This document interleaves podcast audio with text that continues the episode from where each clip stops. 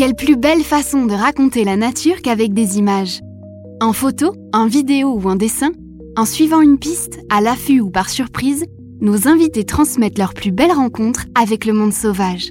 À la montagne, sous l'eau ou au pas de leur porte. Histoire d'image, un podcast de la salamandre.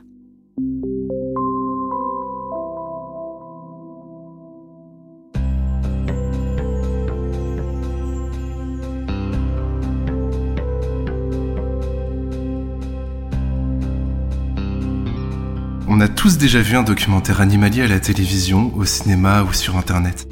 Mais connaît-on leurs auteurs et leur parcours? Devient-on cinéaste animalier comme on devient réalisateur de fiction? Faire un documentaire animalier, est-ce que ça s'apprend vraiment? En France, oui. C'est à Ménigout, dans les Deux-Sèvres, que se trouve l'Institut francophone de formation au cinéma animalier. Autrement dit, l'IFCAM. Cette école forme depuis 2004 la jeune génération des documentaristes animaliers. Chaque année, une promotion de 15 étudiants commence une formation de 2 ans.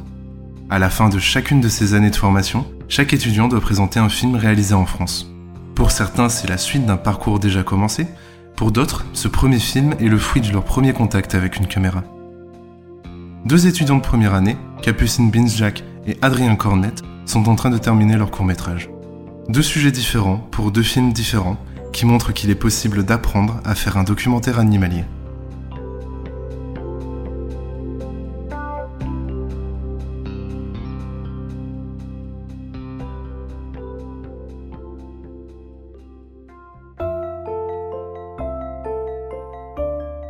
Je suis sortie du bac, euh, je, faisais déjà des photos, j'aimais bien l'image. Euh, donc je me suis dirigée vers un BTS audiovisuel. Euh, mais rapidement, je me suis rendu compte que les débouchés possibles dans l'audiovisuel n'étaient pas forcément ceux qui me plaisaient, les domaines d'activité. J'ai eu l'idée assez rapidement de, faire des images nature, parce que ça me parlait plus.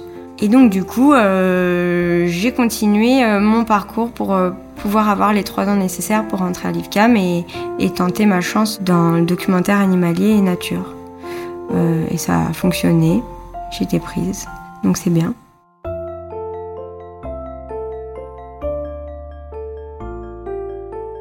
Cette année, je fais un film qui a pour personnage principal un escargot euh, parce que j'avais envie de, de, pratiquer le macro un, peu. Euh, je trouve ça joli et puis ça, ça fait rentrer dans un autre monde un peu. Et aussi parce que en termes d'animalier, j'en avais fait un peu, mais je me sentais pas non plus capable en première année de partir sur un animal hyper compliqué à, à trouver, hyper rare. Euh, euh J'étais pas hyper à l'aise dans le pistage. Donc je me suis dit que l'escargot c'était un bon sujet pour commencer, essayer de faire un bon scénario, un film qui tient debout, plutôt que d'être un peu trop ambitieux euh, sur le choix de l'animal. Je préférais euh, prendre quelque chose de, plus simple mais faire quelque chose de plus solide à la fin. Et euh, ça s'est bien passé parce que aussi dans mes études avant j'avais eu quelques films à faire, à réaliser et donc du coup cette année je me sens ouais, plus organisé, euh, j'arrive à anticiper ce qui va se passer et donc euh, le film est plus à l'image mm, de ce que j'avais dans la tête que ce que j'ai pu faire avant.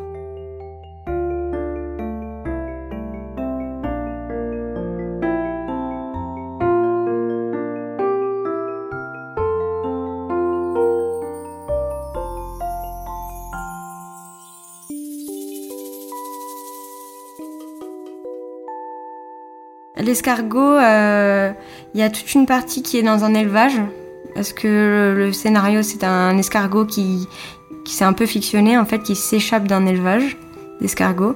Donc toute une première partie qui, a été filmée dans l'élevage euh, en conditions réelles. Et, euh, et j'ai eu un, un élevage d'escargots aussi chez moi, parce qu'il fallait que je filme la reproduction et la ponte. Et donc euh, l'éleveur m'en a donné et j'avais un petit aquarium pendant pendant deux mois chez moi et donc j'ai pu prendre le temps de faire ces images euh, parce qu'en nature filmer une reproduction d'escargot faut faut tomber au bon moment quoi.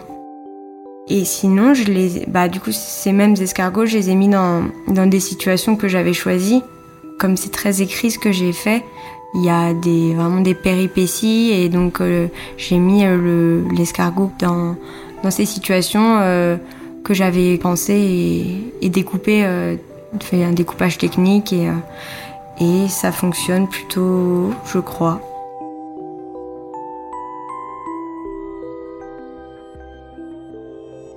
Je voulais avoir un, une, une image d'une grive. En fait, les grives mangent les escargots et les tapent sur, euh, sur des cailloux qui s'appellent des enclumes. Et, donc, il y, a une, scène du film où l'escargot euh, se retrouve face à face avec une grive. Et donc, j'aurais bien aimé que la grive, à ce moment-là, soit en train de manger un escargot. Euh, sauf que j'ai jamais réussi à la voir. J'ai eu des grives, mais bon, j'ai essayé de, mettre des cailloux, de mettre des escargots, d'essayer de trouver des endroits et tout ça. Et j'ai pas réussi à l'avoir. Mais euh, finalement, j'ai trouvé une autre manière de le raconter parce que j'ai fait un peu d'animation. Donc du coup, j'ai un peu basculé là-dessus et ça m'a fait rajouter de l'animation dans mon film parce que je pouvais pas juste le mettre à ce moment-là, ça faisait un peu un peu bizarre. Donc du coup, j'en ai mis un peu partout dans mon film. Donc finalement, la difficulté a, a ouvert sur une possibilité euh, que, que j'avais pas envisagée et qui était sympa à découvrir parce que j'avais jamais vraiment fait ça.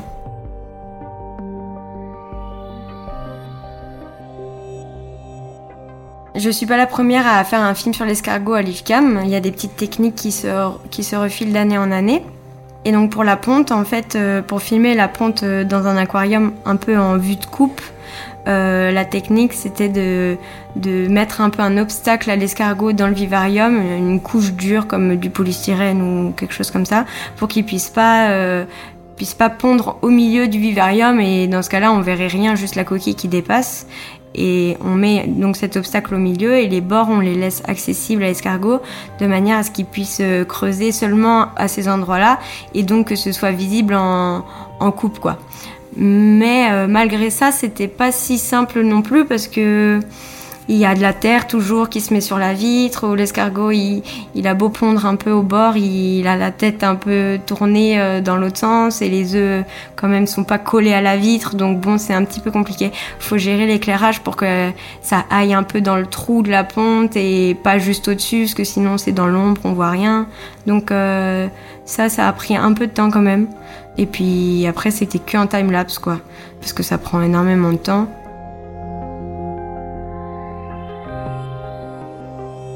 Des fois, ils se mettaient à pondre. Euh, souvent, c'était la nuit quand même. Je remarquais qu'ils avaient pondu et puis ça pouvait durer 4-5 euh, heures pendant le temps où ils pondaient. Après, moi, je mettais le time-lapse, je réglais tout et puis, puis voilà, je, laissais tourner. Et, euh, et, mais bon, en général Ouais, pendant 4-5 heures, ils, pond, ils pondaient les œufs et bon, on prie un peu pour qu'il n'y ait rien qui change. Parce que des fois, il y en a d'autres, d'autres escargots qui sont venus ramper sur l'escargot en train de pondre ou, euh, qui viennent euh, ramper sur le bord de la vitre. Du coup, il faut mettre des obstacles pour pas que les autres puissent venir, déranger celui qui est en train de pondre. Donc bon, heureusement, j'en avais beaucoup des escargots, donc j'ai pu réitérer l'expérience plusieurs fois. A eu plusieurs moments. J'ai été un peu étonnée par euh, les, bébés escargots du coup qui ont jailli euh, par euh, centaines de l'aquarium. Parce que bon ils ont tous pondu à peu près au, environ la même période. Et puis trois semaines plus tard j'en ai trouvé un ou deux bébés je me disais bon c'est tranquille je, les mettais de côté. Et un jour je suis partie deux jours et je suis revenue. Il y en avait partout qui était sorti de, du vivarium euh, dans tous les recoins de la table, dans les tiroirs, il y en avait partout, partout, partout. Donc du coup, j'ai dû m'équiper pour euh, acheter une petite moustiquaire, quelque chose pour les... Et puis bah, je les libérais parce que je pouvais pas tous les garder. Ils étaient voués à mourir dans l'élevage et au moins ils sont, ils sont pas morts dans l'élevage, ils sont libres maintenant. Bon, je sais pas s'ils ont survécu, mais au moins ils ont eu la chance peut-être.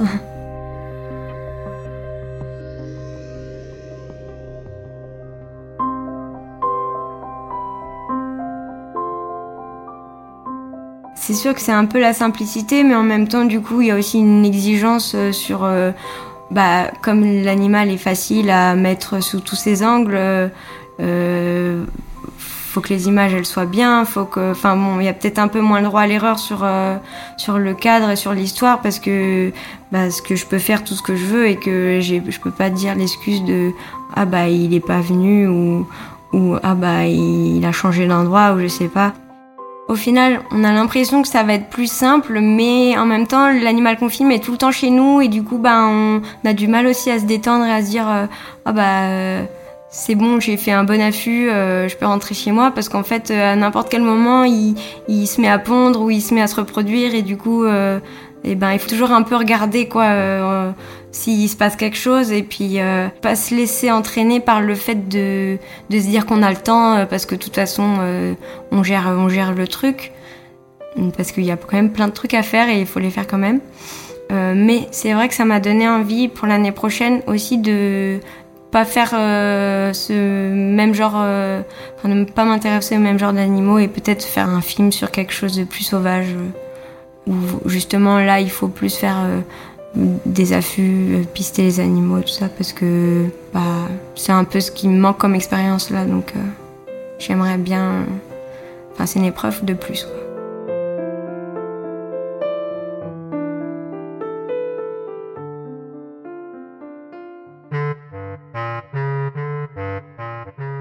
J'aimerais bien peut-être faire sur le sanglier, même si c'est pas très rare. Euh, ça me fait un peu peur, alors du coup j'aimerais bien euh, le faire juste pour ça.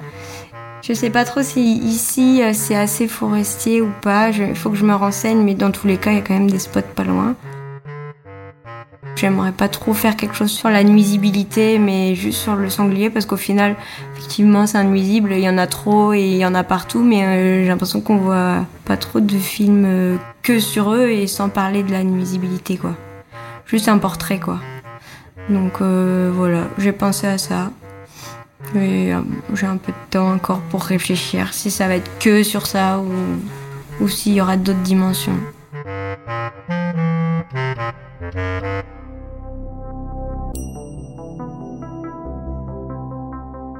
Bah, le futur, je sais pas trop comment il sera, mais je pense qu'il faut mieux se laisser porter. Il y aura sûrement des projets qui vont naître aussi avec euh, les gens qu'on rencontre ici.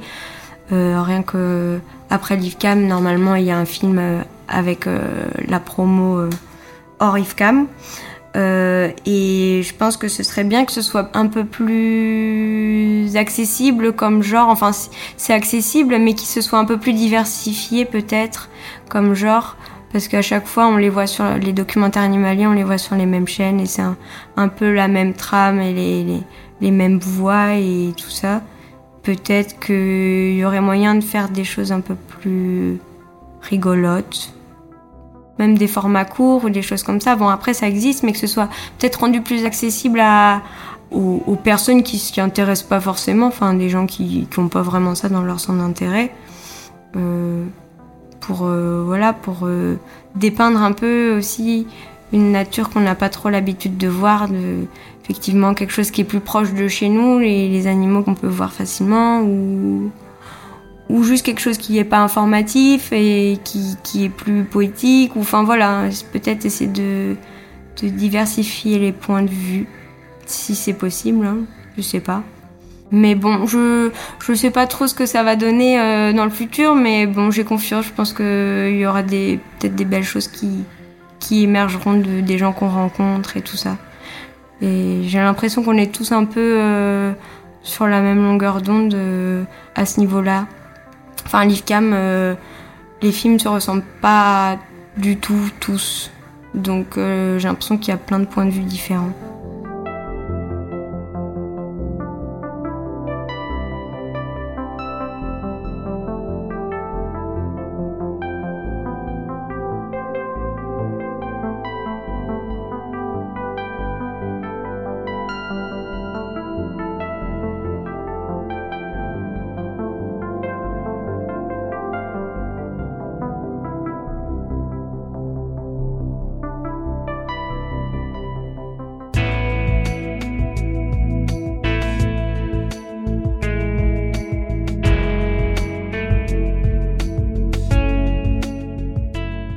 Moi, je viens pas du tout de l'animalier. Enfin, j'ai fait des études d'histoire avant, 5 ans d'histoire.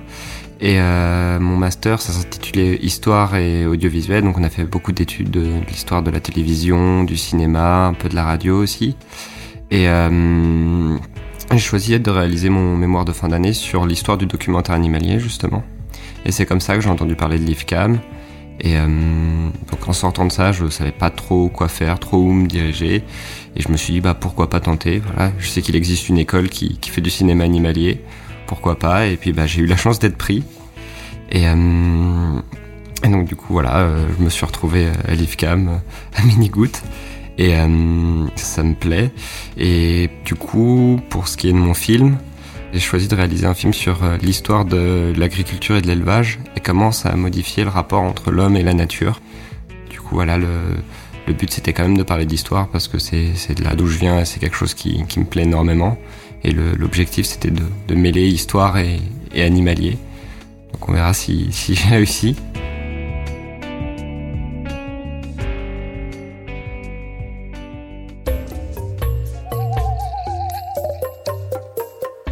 Donc euh, je suis allé sur un site archéologique qui est pas très loin d'ici, qui s'appelle les Tumulus de Bougou, qui est un site qui date du néolithique. Et euh, le néolithique justement c'est la période où l'agriculture et l'élevage ont été inventés.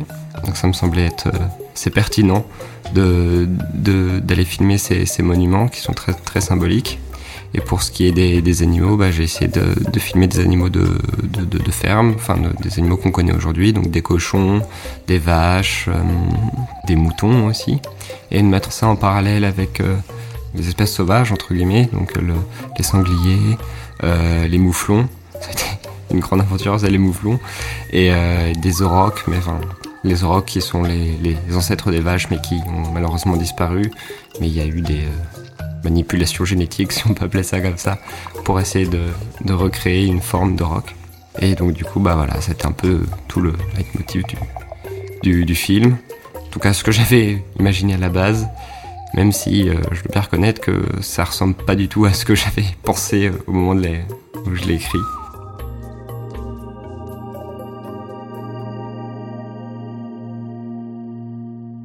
Le mouflon, à l'état sauvage, il y en a pas trop, surtout dans les, montagnes. Et bah, j'avais pas forcément les moyens de me rendre euh, en montagne. Par contre, il euh, y en a à Chambord, il y a des populations de mouflons à Chambord, euh, donc dans, le parc. Et bon, j'ai la chance d'avoir mes grands-parents qui habitent à côté, donc j'en ai profité. Et quand je suis arrivé ici, j'avais vraiment peur de pas avoir suffisamment d'animaliers vis-à-vis de mon sujet et trop d'aspects historiques. Donc du coup, bah, je suis allé une semaine à Chambord pour filmer plein, plein, plein, plein, plein de mouflons. Et il s'est avéré que dans le montage final de mon film, j'en ai quasiment pas. Enfin, j'ai plein d'autres choses, j'ai des espaces agricoles, d'autres espèces animales, mais des mouflons, c'est peut-être ce que j'ai ramené le plus comme image. Mais par contre, c'est ce que j'ai peut-être le moins mis. Mais d'un autre côté, c'était vraiment super parce que on a eu pas mal de comportements. J'ai eu des, des jeunes qui, qui jouaient ensemble, des mâles qui se battaient. Et euh, c'était vraiment très intéressant, très, très beau à voir. Sur le tournage euh, à, Chambord, il y avait, euh, il y avait pas mal d'autres espèces, des sangliers, des, biches aussi, des biches et des, cerfs notamment. Et il y a un, individu qu'on a vu qu'on a appelé monocorne parce qu'en fait il avait euh, juste un bois qui dépassait et pas du tout en forme de bois de cerf comme on peut se les imaginer, très beau, très grand. C'est juste vraiment une corne et on l'a revu sur plusieurs jours quoi. Et euh, c'était bah, c'était assez marrant. C'est la première fois pour moi que je, je, filmais et que vraiment je pouvais suivre un individu sur plusieurs jours. Et du coup, tu t'identifies, t'es es là, es, tu, le reconnais parce que forcément lui, il était très reconnaissable et ça m'a vraiment procuré euh, pas mal d'émotions. C'est un peu la, la, force de, de, ce métier, de ce, de ce sujet, de, de, de, filmer les animaux de manière générale. C'est vraiment des émotions qu'on qu ressent en les observant, les, les voyant, en arrivant à les approcher et à les filmer aussi, parce que c'est pas forcément évident.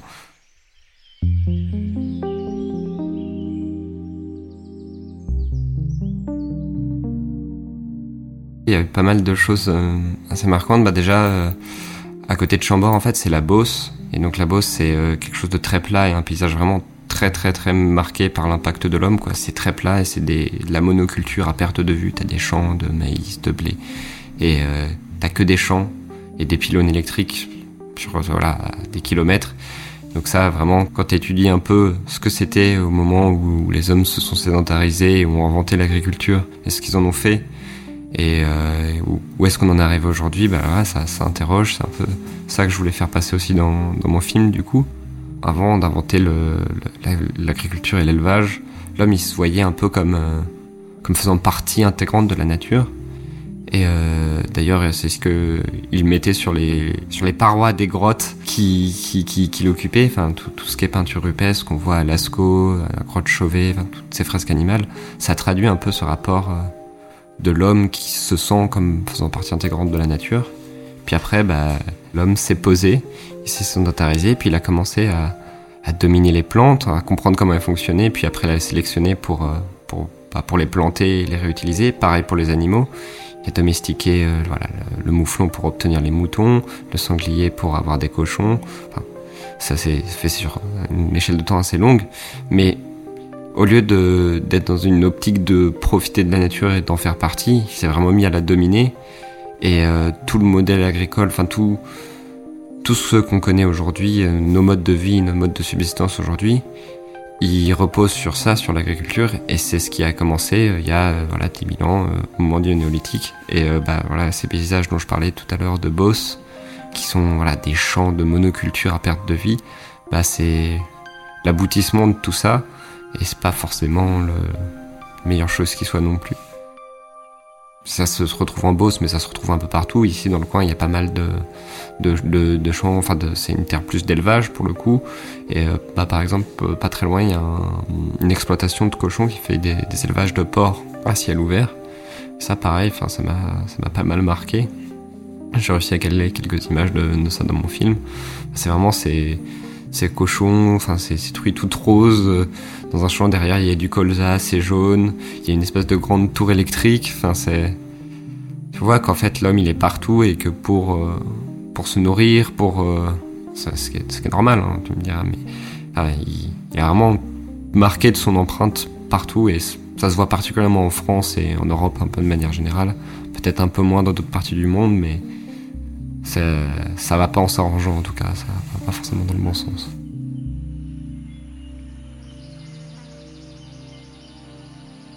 L'enjeu du film, c'était de trouver des espaces euh, aussi euh, où la marque de l'homme était moins présente. Ça a vraiment pas été facile. J'ai essayé euh, de faire au mieux que je pouvais et essayer d'avoir des voilà des plans, des angles de vue où il n'y avait pas une pancarte par là, un poteau électrique par-ci. Enfin voilà, c'est quand même pas facile.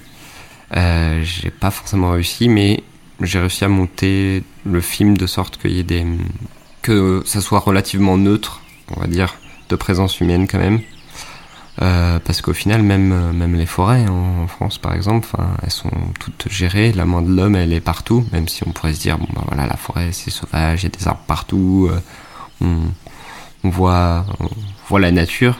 Mais euh, en fait, les forêts, elles sont pas juste laissées comme ça à l'abandon. Il y a toujours euh, des gens qui viennent euh, couper les branches, retirer les plantes et tout, et c'est pas. Hum, c'est c'est pas naturel naturel euh, comme on pourrait euh, on pourrait le penser ou le supposer.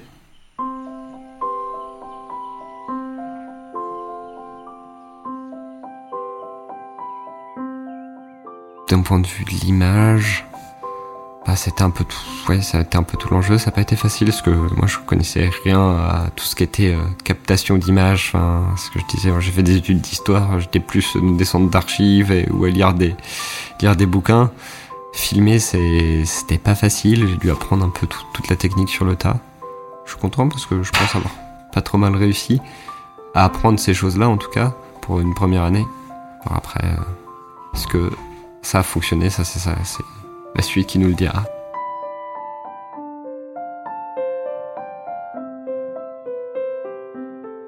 J'inviterais surtout les gens à, à se questionner d'où ça vient et d'où ça a commencé vraiment.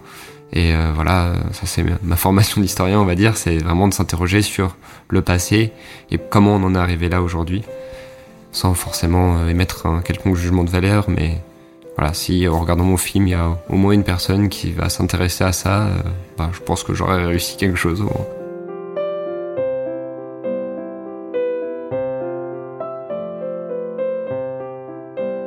Moi, l'idée vraiment, enfin, ça m'a tellement plu d'en faire un film que j'ai vraiment envie d'en refaire un l'année prochaine. Et puis, idéalement, dans un futur hypothétique, vraiment faire mon métier. Euh, pour ce qui est vraiment de l'année prochaine, j'ai deux sujets qui ont rien à voir l'un avec l'autre, mais qui, m'intéresseraient. Les premiers, ça serait de travailler purement sur de l'animalier, on va dire, et sur euh, les échassiers, les aigrettes, les hérons, parce que c'est des oiseaux que je trouve vraiment très jolis. Et euh, voilà, je pense qu'il y a quelque chose à faire visuellement et puis politiquement, enfin, il y a quelque chose. Sinon, un autre sujet qui a vraiment rien à voir, qui me semble peut-être un peu plus complexe, ce serait de traiter la question du, braconnage, entre guillemets. Enfin, qui est un sujet vaste et très large et qui regroupe en fait plein de choses, qui fait très polémique, mais en même temps qui n'est pas forcément abordé. On a l'impression en France, par exemple, qu'il n'y en a pas, alors qu'en fait, il y, en a, il y en a beaucoup, ça peut prendre plein de formes différentes. Et euh, ça, c'est quelque chose sur lequel j'aimerais bien me pencher, mais euh, c'est pas forcément des plus évidents. Donc, euh, je, je le garde dans un coin de ma tête. Ça sera peut-être pas pour l'année prochaine, mais un jour, j'espère.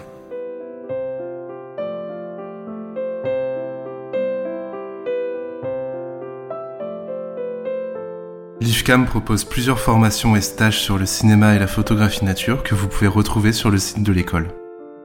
Et retrouvez les films des étudiants de l'IFCAM sur Salamande TV, rubrique Premier regard.